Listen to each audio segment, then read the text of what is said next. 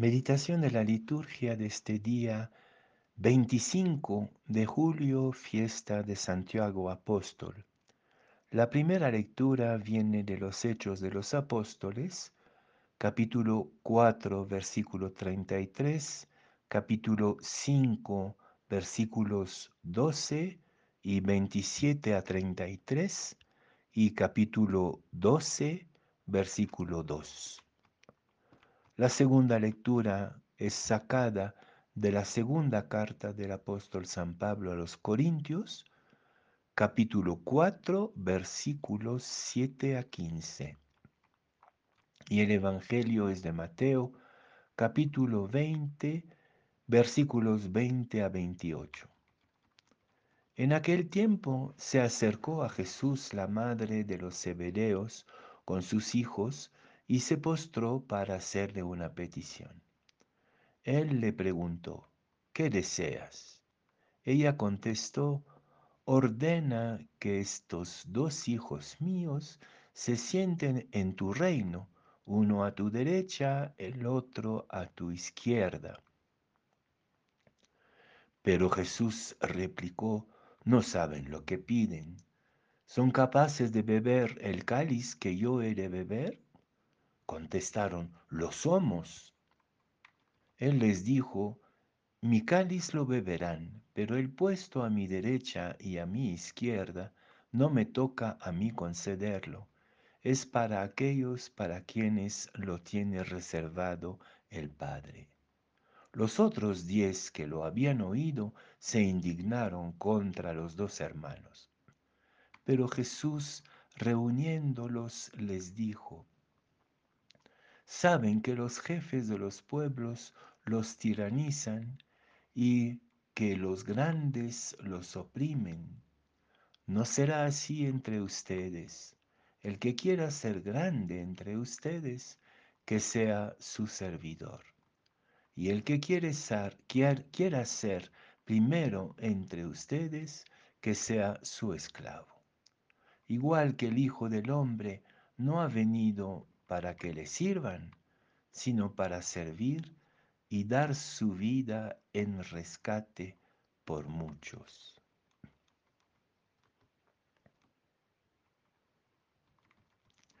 Nuestra típica estrategia del tarjetazo y de la coima en América Latina no es cosa nueva como podemos ver en el Evangelio de hoy. Además es una estrategia muy sofisticada, ya que los dos hermanos mandan a su madre para hacer la petición. Y sospecho que cuando Jesús pregunta si son capaces de beber el cáliz, ellos de manera un poco ingenua consideran que el cáliz es el pago para tener los puestos que están reclamando. Estrategia típica de nuestro tiempo también y de nuestra sociedad, incluso en nuestra iglesia. Qué bueno constatar que la comunidad de Jesús no era mejor que las nuestras y que también ellos tuvieron que hacer el gran vuelco, el gran camino de la conversión al reino. Porque el reino, por lo contrario, Podríamos llamarlo a la luz de las tres lecturas de hoy el elogio de la fragilidad, el elogio de los frágiles. El trono real de Dios es la cruz y los que están a la izquierda y a la derecha del rey son los dos ladrones, son los para quienes ha sido, han sido reservados los dos asientos. Pareciera que los diez no han entendido tampoco esta lógica al revés, este vuelco del Evangelio, ya que ellos se quejan probablemente por celo o porque habían pensado todos llegar a este puesto, pero no se atrevieron a utilizar la estrategia de los severeos. Este vuelco es la fuente de nuestra libertad profunda. Nuestra libertad brota de la renuncia a la ilusión del poder y de la apariencia, de la dominación. ¿Acaso no seguimos soñando en un reino como los de los reyes de la tierra que dominan y aplastan a los demás? Este tipo de sociedad construido sobre el afán de poder, el poder a toda costa, es la catástrofe que vivimos por doquier en este momento. Sí, vivimos de la catástrofe del poder, que es una esclavitud en el fondo, porque nos lleva a la mentira, a la apariencia. En cambio, el elogio de la fragilidad nos lleva a la profunda libertad. Por supuesto, una libertad costosa. El cáliz no es la coima que hay que pagar para tener el favor de Cristo. El cáliz es el camino, el cáliz o el bautismo, como dice otro evangelista. Nuestro camino es el camino de la fragilidad. Hasta en nuestras familias y nuestras comunidades existe todavía la lógica del mundo, el afán de poder.